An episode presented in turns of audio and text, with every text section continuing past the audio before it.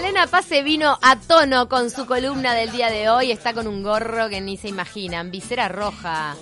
Letras No, doradas. No, con brillos, las letras con brillos. New York. No, ya lo van a ver por nuestras redes sociales, búsquenla, porque no se pueden perder esa imagen. Bling bling a full. Chicas, no saben lo que me pasó el otro día. Buceando en la web, encontró una noticia de el presidente argentino Alberto Fernández con una gorra de Cotelé al lado de un chico, un tal Brian. Y digo, ¿what? ¿Qué es esto? El Brian que fue viral. Claro. El Brian que fue viral. Y ahí me entero que durante las elecciones, eh, a- un votante X que, va, que a votar se encuentra con Brian en la mesa, se escandaliza porque tiene una gorra y empieza a subir un montón de tweets con un montón, con mensajes bastante subidos de tono, como Tremendo. bueno, si vas a si vas a Moreno a votar, ten cuidado que llevas que te van a afanar, así, de, de ahí para Sí, arriba. Un Prejuicio, desubicado. prejuicio a full. Todo Sí. por el gorro. Y Todo por el gorro. No, Y estaba vestido tipo deportivo. Y en cinco minutos ahí abrí ese, esa carpeta mental y empecé a, a revisar todas las historias que tenía en mi cabeza sobre gorras. Así me, me acordé de los planchas de finales de- del 2000, me acordé de las de, de las estrellas ahí en el básquetbol intentando que no le saquen fotos, evitando los paparazzis. Eh, y nada, y de, y de esta, esta moda del deporte que viene creciendo y viene ganando mercado, que de hecho el otro día estuve mirando unas estadísticas y más del 70% de la indumentaria que se está vendiendo hoy en día tiene que ver con, con esta nueva tendencia de el leisure. ¿Te acuerdan que siempre hablamos de las leggings, de la ropa deportiva, esa ropa deportiva Para que estar cómodo. Para estar es cómodo. que el adolescente hoy en día se viste con, con ropa deportiva. Eh, he visto porque yo entro a veces, no sé por qué me, me quiero hacer la pendeja, a una tienda que es para adolescentes. Y tienen todo como si fueran jogging, camperitas jogging, ¿entendés? Pero además ahora está como de moda el mezclar, ¿no? Lo deportivo con Claro. lo, lo más este glam. Y en esta, y en esta situación, el gorro de visera se ha vuelto un campo de batalla. Ah, ¿Por qué? Porque a esta forma que se viene, que en realidad tiene un poquito más de 100 años, se le han adosado un montón de mensajes en el medio. Entonces dije, bueno, qué genial, repasemos la historia de la gorra y mm, pe- a ver qué se nos ocurre la próxima vez que entremos a un comercio y haya un cartelito que le diga, por favor, eh, retirarse la gorra. Hay cámaras vigilando. Y es muy Cuando injusto ser- porque a veces cuando uno se pone un gorro, difícil es sacárselo, ¿no? Sí. Queda En todo el pelo shopping te dice que te saquen la gorra. Sí. No te dejan entrar con gorra en los shoppings. Sí, no te dejan. Yo uso poco gorra. Ahora me puse esta que me la trajo un amigo de Nueva York que es muy es muy carnavalera solamente para, para lucirla con ustedes. Hermosa Este, a mí pasa que la gorra de viserita así, coso, en verano me gusta, parece que queda linda. Sí, queda buena y además es cómoda. Es, es un, en realidad es una, suma- es una forma sumamente funcional. Eh, aparece ah, en pri- a principios de 1800, mediados de 1800, como una evolución de la, de la gorra chata, que es esa que viene, viene en Peaky Blinders, con esa que son... que- Eso, Peaky Blinders es parte de tu emprendimiento. Sí. de boinas, es todo parte de tu aparato de marketing. es todo para este marketing. No, pero en Con realidad... la BBC, porque hiciste ahí una asociación con la BBC Sí, y con. Iliana da Silva para vender boinas. Sí, estoy, estamos desarrollando un proyecto de gorras y nada, nada, está bueno como ponerse a investigar cuáles son las posibles, eh, las posibles lecturas sociales de la gorra y bueno, y, apareció Alberto Fernández y me mató. Dije, además salió en todos los medios y dije, no, esto vamos a dedicarle un poco de tiempo. La gorra con visera. La gorra comisera empieza como una especie de depuración del diseño de esa boina de, mm, de, de canillita de, de los adaptada, adaptada al deporte, especialmente al béisbol. Es, in- Claro. es interesante porque Ah, claro. era, claro, es una gorra que les permitía eh, protegerse del del sol durante el juego, que yo no sé si lo conocen, pero es muy largo, tiene, mu sí, tiene muchos rounds, que viene un equipo, que se pone de una manera... Bueno, Si no se insolan. eso lo dejamos para la columna de deportes. Pero, Pero ¿quién no vio la película en Caso Mujeres? ¿Quién no vio la película en la que está Madonna? ¿Eh? Claro, ¿Eh? todos. ¿Qué- cómo la, se que llama? hace, la que hace de- del primer equipo femenino de, de béisbol. A mí esa se gorra la de béisbol la que me gusta más, la que tiene la viserita como redondeada. redondita, porque en realidad el, el objetivo de la gorra en el béisbol es protegerte del sol y tener una buena visibilidad para tener una buena puntería y hacer el Y esa el está muy buena, me parece la más linda. Un equipo muy especial. Es de 1992. En el tenis se incorpora también después. En ¿no? el tenis y el cómpora. Es interesante porque los fanáticos del béisbol empiezan a utilizar la gorra como parte de eh, eh, apoyar a su equipo. El Un merchandising. El merchandising. En realidad la gorra no era parte del uniforme hasta finales de 1800, principios de 1900, pero de igual manera los fans intentando como llevar adelante su pasión por los diferentes equipos empiezan a utilizar las gorras que usan los jugadores. En este momento la gorra en realidad, la parte de lo que vendría a ser el sombrero es bien blandito y la visera también, no es una gorra muy estructurada No, como es vamos a ver más adelante, porque esta gorra sigue evolucionando. Ah, eh, después, durante todo el siglo XX se utiliza, vamos a ver a Catherine Hepburn en 1950 utilizándola eh, conjunto, en conjunto con un uniforme de trabajo, vamos a ver a mujeres haciendo deporte, en tenis, en cricket, en golf. Y vamos a ver que aparece mucho durante eh, el desarrollo de esta cultura pop que tiene que ver con la cultura americana después de 1950. Esto ya lo venimos hablando hace un montón.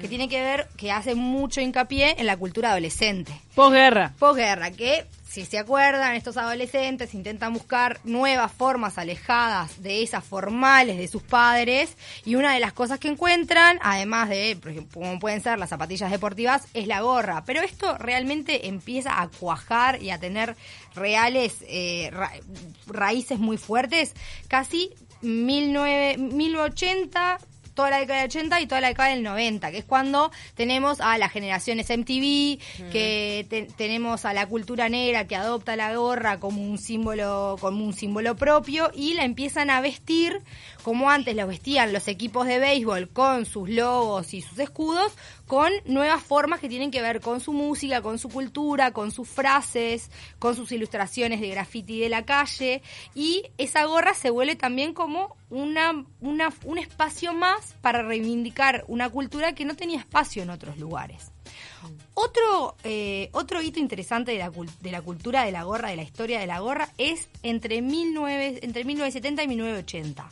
Las grandes empresas eh, de, de productos agrícolas empiezan a promocionar en el, en el Midwest americano todos sus productos.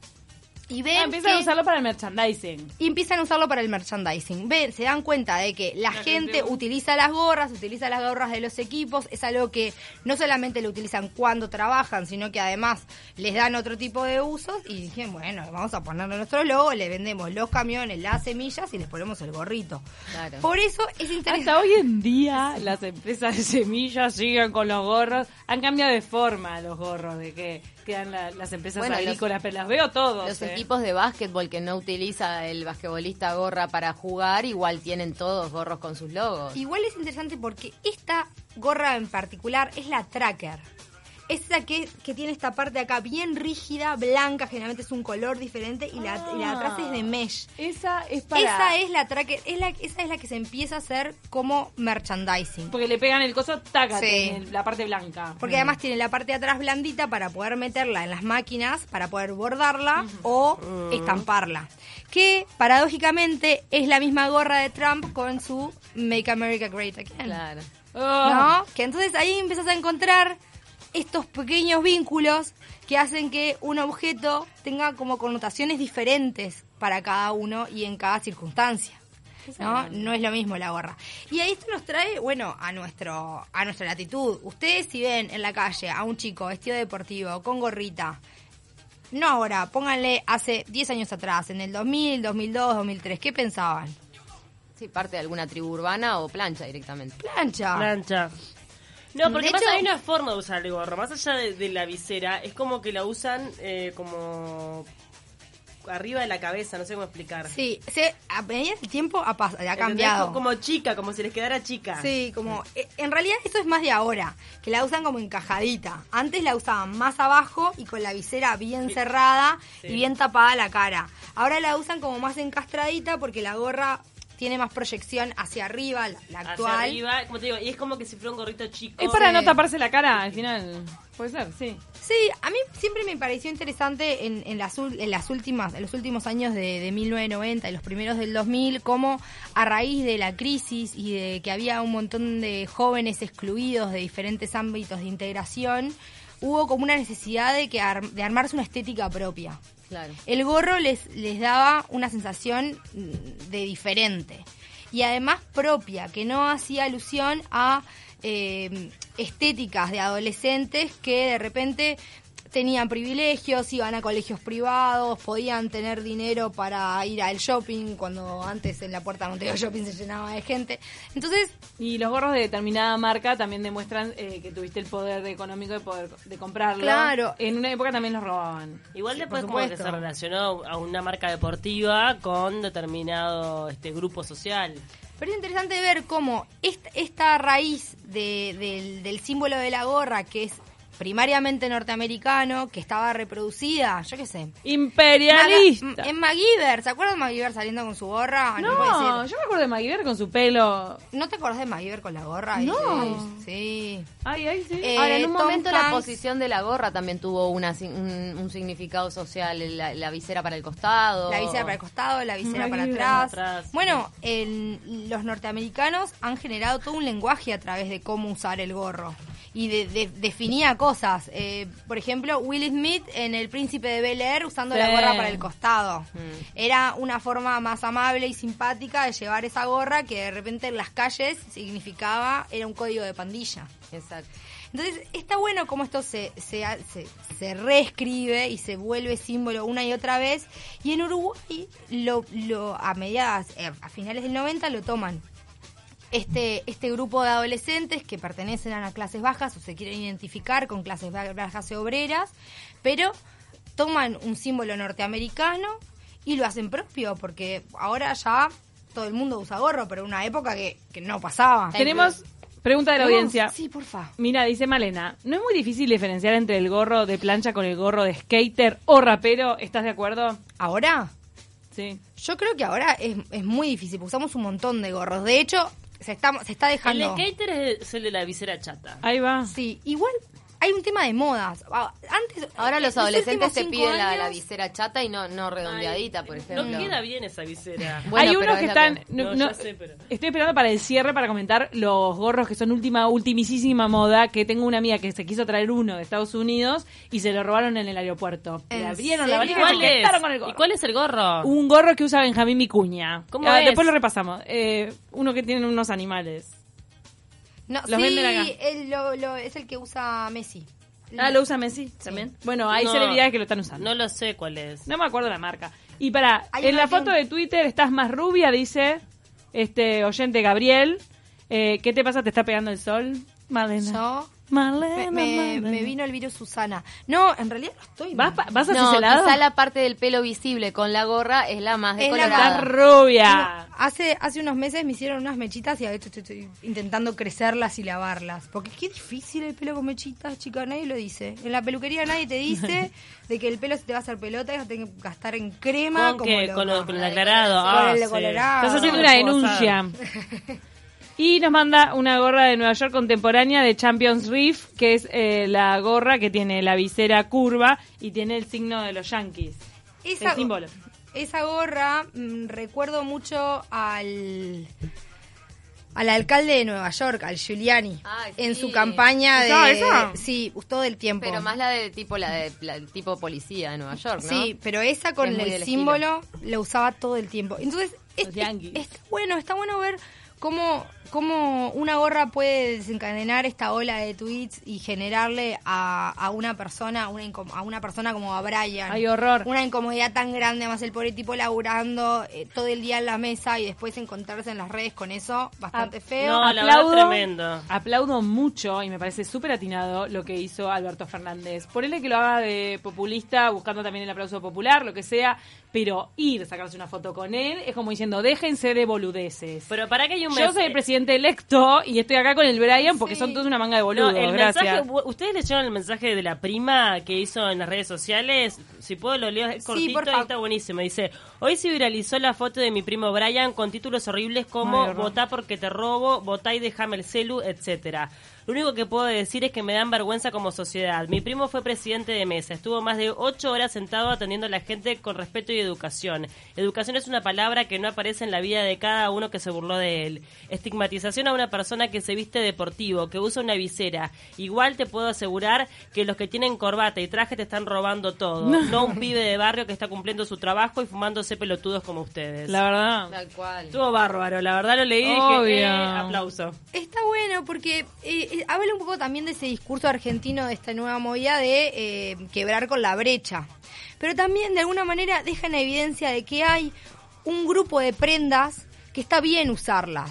Que el mercado te las pone en la cara para que las uses todo el tiempo y que reproduzcas determinados estilos y quedan, y quedan otros estilos marginados, víctimas de este tipo de cosas. El que es diferente, el que toma una estética cultural diferente a la tuya, está en el lugar de poder ser calificado de chorro, plancha, un montón de cosas. Entonces, está bueno salir a la calle con un poco más de tino y un poco más de atención para, para estar más alerta a este tipo de cosas. ¿Por qué?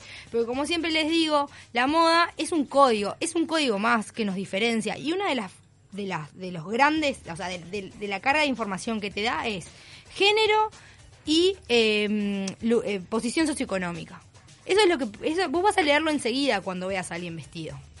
Pero bueno, tomate un tiempito. Hace, hace, da- baj- bajale dos o tres escalones más y vas a empezar a decodificar otra información y a lo mejor conoces algo interesante de esa persona. A mí me encantan los, los ejercicios sociales que se hacen, que a veces los podemos ver en YouTube, que hablan justamente del prejuicio y juntan a determinados grupos de gente, unos que son este, están todos tatuados, otros que son como señores de corbata, eh, no sé, gente de diferente tipo, y empiezan a buscar los puntos en común y te das cuenta que está todo mezclado, ¿viste? Que en realidad Claro.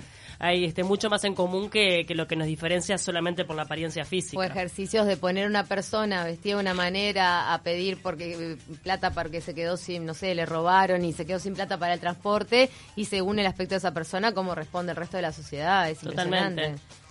Bueno, y ahora, y hoy en día, bueno, la gorra ya eh, ocupa lugares de total Glamour. hegemonía y glamour en el mundo de la moda. Todas las, todas las grandes marcas tienen una gorra que eh, les haga honor, ya sea Gucci, Burberry, eh, Versace, eh, mm, todas.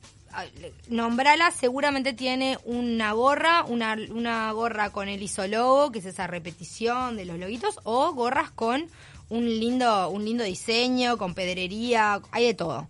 Entonces, este, me parece que está bueno re- rever, ahora que se viene el verano y que todo el mundo tiene que comprarse cositas para ta- protegerse Taparse el del sol. sol, que está cruel, eh, empezar a ver que en ese mundo de las gorras hay mucho más de lo que uno de lo que uno ve a simple vista, hay muchas variantes y que la gorra puede ser un símbolo de varias cosas si nos animamos a pensarla con la mente abierta. Eh, bueno, no tienen por qué hacer un post como Fernández, pero de repente la pueden la pueden incorporar a su vestimenta. Nos manda un mensaje Gabriel con una propuesta. Dice, para cerrar quería pedirte una columna con los de Carola o Nani. Y le- ya que es casi verano y todos los días estoy tomando cerveza, dice Gabriel, el encuentro camisa pantalón cada vez peor. Pancita. Eh, es buena, ¿eh? ¿Viste? Por eso estuvimos hablando con el personal trainer ahí. Para Gabriel. el encuentro camisa-pantalón exige que la camisa sea un poco más holgada o para, digo, para disimular, o la remera más larga. El encuentro camisa pantalón. el encuentro camisa pantalón depende de cómo lo vayas a usar. Si la parte de arriba va por adentro o no. Si la parte de arriba va por adentro, lo que tiene que ser medianamente holgado es la cintura del pantalón. Mm. Y la camisa tampoco te puede quedar demasiado grande porque se va a notar si tiene pliegues. Y cuidado con el cinturón. Viste que a veces los hombres se compran el pantalón medio grande y después le dan con el cinturón y lo apretan y le queda. Se empieza como a, Una cosa a extraña. resbalar y se les aprieta como abajo de la panza. Ay, No. esto es terrible. Más. Ese es- yo creo que es uno de los peores eh, encuentros de camisa-pantalón. Ese intentemos evitarlo. El pantalón que te quede lo más justo posible a una altura que te ayude. Porque viste que todo el pantalón para abajo, pantalón abajo, pero la La ropa, la ropa en tu talle, Sí. ni más ni menos. Y si, ¿Eh? y si la camisa o la camiseta va por arriba, ojo en el largo. Porque si vos tenés la parte de arriba te queda muy larga, te hace, te hace las piernas cortitas y pareces como, como medio desproporcionado. Y a veces queda como un pollerín abajo de la panza Claro. tensa y después el- ¿No? Es la remera larga cuando el hombre es No, panzón. pero viste que está de moda, está de moda, no sé si ustedes vieron que las remeras en los hombres, a ver, Male me va a decir este tipo larguitas como con el media redondeada el fondo Ah, puede ser. o más largas, atrás que adelante. Sí, muy- Esa onda está como muy de moda. Sí, Con chupín. tenés Con y esas, Los futbolistas, los futbolistas Es y cumbieros. Es re futbolero. Hay que meditarlo eso, porque es, es como dijo Ceci, si en el medio hay como una boa constrictor que se comió el elefante, Claro, la panza protuberante en el medio, después, claro, No la va, caída. Lo que pasa es que es difícil cuando uno tiene el abdomen muy protuberante encontrarla a la vuelta, ¿no? Para mí la remera común, tipo media flojita, está. Chao. Me da flojita de arriba. Sí, De- que normalita. caiga desde arriba, cosa que embolse la panza y que, y que zafe. Claro. Ah, que se Sí. vea que hay una pancita ahí, pero no, que no esté enmarcada. Bueno, que no esté claro, este, delimitada. Y los largos vayan con su con su costurera de barrio, que se los arreglan dos segundos. Cómprense la grande Mm. y van y le hacen unos retoques. Sobre todo de ma- porque generalmente de grande todo se escala. La manga es más larga, el largo de la, de la camisa es más larga, el hombro. Entonces te la compras larga para que no te cinche la panza. Vas con tu costurera de barrio, colaboras en la economía colaborativa, ahí y le haces un retoquecito de hombro, un retoquecito de largo y te queda pipí bucu, bucu. Eh, A medida.